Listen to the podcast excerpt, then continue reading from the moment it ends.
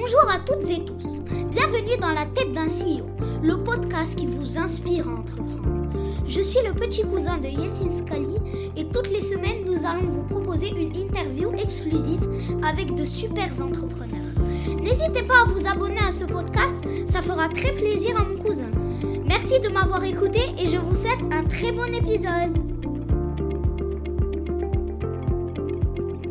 Un truc qui est très fort, c'est que euh, il y a d'autres peut-être moments de ma vie, pour faire le contraste, où euh, j'ai pensé que entreprendre, que ce soit en entrepreneuriat, où euh, ça pouvait être, tu vois, essayer de faire un coup, tu vois, essayer de se dire, je vais, je vais réussir, financier, monter du une grande marche, tu vois. En fait, ça, moi, j'y crois plus du tout. Pour moi, la plus grande réussite, c'est de, que chaque jour tu construises et qu'il y ait une espèce de, de fusion entre ce que tu entreprends, ce que tu réalises et ton identité. Donc moi, je suis hyper fier aujourd'hui de, de diriger le temple et euh, j'ai envie de le faire pendant très longtemps. Chaque jour, tu vois, je, je- je- je- je construis davantage ce, ce projet. Mhm. Euh, J'essaye de le rendre meilleur et je suis euh, de façon, euh, on va dire, ontologique, tu vois, en termes, pardon, existentielle, complètement, j'embrasse complètement ce projet professionnel. Et c'est ça qui fait que dans, une, dans un, un job peut-être d'indépendant, libéral, entrepreneur, tu vois, la, la- la fusion, elle fait des, elle est lumineuse. Là, t'es complètement, euh, complètement dans ton projet. Je, tu, tu vois bien que je te mets les deux un peu en opposition parce que tu as eu ces Ouais. deux vies en fait pour moi. Et je vais aller plus loin sur ces deux vies de CDI. Je, spoiler, alors à titre perso, j'ai compris il y a deux ans que le CDI n'était pas fait pour moi. Je l'ai compris dans la douleur en Ouais. ayant vu pas mal de boîtes. Et euh, la mini question, c'était sur euh, le cérébral. J'ai l'impression que quand tu es en études, et je vais aller plus loin, quand tu es en investissement ou quand tu es dans une grande boîte. Alors tu disais que tu avais ce côté entrepreneurial déjà dans ces expériences, mais moi j'ai quand même le sentiment que tu as analysé. Pour moi, de l'analyse, c'est quand même euh, du cérébral. Est-ce que tu n'as pas l'impression, quand tu es passé à, à la création Ouais. de, de, de temples, est-ce que tu t'es pas dit. Enfin, est-ce qu'il n'y avait pas une euh, sortie de zone de confort à ce niveau-là? L'analyse, elle est toujours indispensable. Tu analyses encore aujourd'hui? Ouais, toujours. ok. et tu analyses parce que en fait les enjeux sont financiers aujourd'hui ouais, la responsabilité de l'emploi en fait le- c'est euh, une satisfaction immense supplémentaire Mhm. que toutes mes analyses sont au service de l'action alors parfois tu peux avoir des analyses qui vont être au service d'un reporting qui vont être au service euh, d'un d'un- d'un- en tout cas qui peuvent être euh, avec un rapport à l'action plus distancié quand tu es Ok. entrepreneur au contraire on doit être en permanence en remise en question donc à l'écoute soit des signaux d'activité soit de- des propos de- des équipes, des coachs, des clients, pour bien comprendre. Et donc, non, on analyse tout le temps. Et Donc avec- être cérébral, avec- c'est une force. Ah ouais, mais je pense que c'est indispensable parce que l'entrepreneuriat, c'est la gagne, c'est aussi la remise en question en permanence. Parce que, comme tu peux. le- L'enjeu, c'est que fort de cette responsabilité et d'avoir construit quelque chose, euh, il faut pas se rater. hein. Et c'était pas un frein pour toi de te lancer au bout d'un moment? Il n'y a pas un moment où tu t'es dit, ok, je suis cérébral, Enfin, mais là, faut que Je vois ce que tu veux dire et du coup, je vais te, je vais te donner une anecdote là-dessus. Quand je faisais mes. euh, avant que j'ouvre le premier club, Ouais.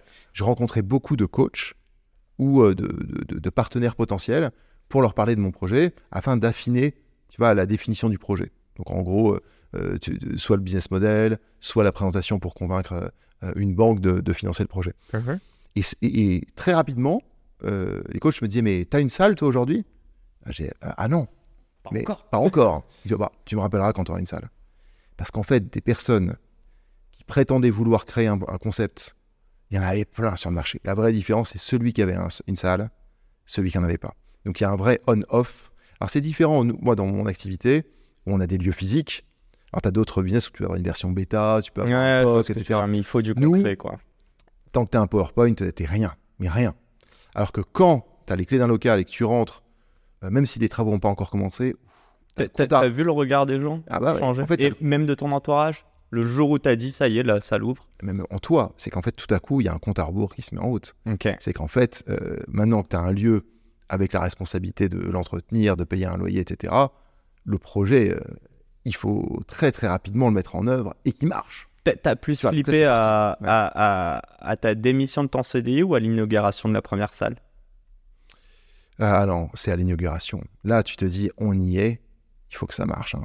Ok. Ouais, là, là tu as un grand. euh, C'est là la vraie prise Ouais. de risque. Et en puis tu vois, je, je me souviens encore de cette première journée euh, euh, où, tu, en fait, nous, on a un, euh, au temple, les membres, ils arrivent, quand tu as un restaurant, souvent le premier jour, il est rempli parce que ça a fait le buzz, on a envie d'être Mhm. dans la soirée. Nous, c'est le contraire. Au début, quand on ouvre un club, il n'y a pas grand monde. Alors pour les membres les plus anciens, c'est l'âge d'or. On était entre nous, Ouais. pas nombreux, c'était extraordinaire. Et c'est vrai que c'est c'est des super souvenirs, cette espèce de petit village où on était peu nombreux à s'entraîner, avec beaucoup de cours vides même. Euh, moi, ma chance, ça te faisait flipper un peu Ah, ça me fait flipper. Ouais. mais ça n'a pas duré longtemps. Et ça, c'est quelque chose. euh, heureusement, moi, tu vois, dès euh, les premiers mois, tout de suite, en fait, on a eu, je, je vais le dire, hein, de la chance Ouais. d'avoir des membres super, qui pour la plupart sont encore là, et qui sont venus, et moi, qui m'ont euh, rassuré, parce que c'était vraiment le tout Paris qui est venu au début euh, au temple, donc des personnes euh, célèbres, ou des personnes, en tout cas, qui Allez, l'âge des petits noms là. Je, je le dis parce qu'ils ils sont très fiers d'être avec, enfin très fiers. En tout cas, ils revendiquent leur, leur, leur appartenance, leur- le fait qu'ils s'entraînent au temple. Donc, c'est, je, rends un hommage en les citant. Mais tu vois, dès le début, on a eu Thierry Marx, Antoine Decaune, euh, Michel Lamy, euh, Guillaume Gibaud, tu vois, du CIP français. On avait à la fois des personnes du showbiz, des personnes de l'entrepreneuriat qui sont très très rapidement, euh, dès que le temple a ouvert, en fait, sont venus et qui ont participé à son succès, on va dire, euh, au départ médiatique, parce qu'il y a eu beaucoup de couverture presse, parce que euh, on était une innovation très curieuse et que les plus audacieux se sont dit, bah, c'est là qu'il faut que j'aille. Tu le considères comme une innovation sur l'approche en fait? Ah ouais, complètement. Ouais. Ouais. C'est pas obligé que ce soit technologique, mais oui. Ah ouais. Bah, en fait, une nouvelle manière personne de ne voir la boxe comme nous on l'a proposé. Et je vais te dire, cette innovation, elle était bien vue parce qu'on fait aujourd'hui encore la même chose. C'est-à-dire que cette, cette idée, Fois 5 salles. voilà. Et tu vois, c'était une conviction qu'il fallait proposer la boxe avec combat ou sans combat. Et que les cours sans combat soient tout aussi épanouissants, tout aussi valorisants qu'un cours avec combat. Des cours de préparation physique, des cours techniques. Cette, cette idée-là, en fait, euh, et alors, et puis il y a autre chose, c'est que moi, mon obsession, ça a toujours été de faire de bons cours. Donc on a énormément travaillé avec Jérémy, donc le directeur sportif, Mhm. Pour, et, on se, et on travaille quotidiennement pour améliorer les cours. Donc quand tu es convaincu, convaincu que les cours que tu proposes, ils sont bons, la réalité c'est que quand les membres viennent s'entraîner, ils disent c'était vraiment super. C'était un bon cours. C'est quoi le taux de euh, réengagement? Ah, nous, on a. euh, alors en gros, c'est- euh, nous, on a. un- pour le membership au temple, il est sans engagement de durée. Et c'est la fin de cet épisode. Si cet épisode vous a plu, n'hésitez pas à nous soutenir en nous mettant 5 étoiles sur les plateformes, en vous abonnant évidemment et en nous laissant des commentaires. Hâte de vous retrouver la semaine prochaine. Ciao